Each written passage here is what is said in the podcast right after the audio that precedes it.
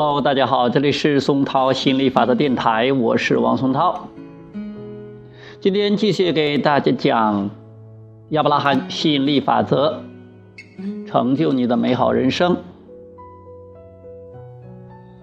允许人际关系和自私的艺术。接着问道：换一个话题，一个很大的话题，就是人际关系的话题。有好几次。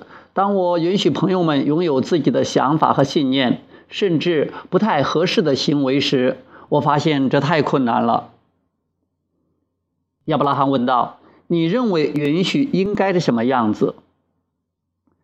吉尔说：“我觉得他们的思考和行为应该符合我的观念，而如果他们不是这样，我会非常难受，并且常常生气。”亚伯拉罕说。那么，当你观察他们所做的事情或者他们所说的内容时，你感受到消极的情绪，你的消极信号表明你并非处于允许的状态之中。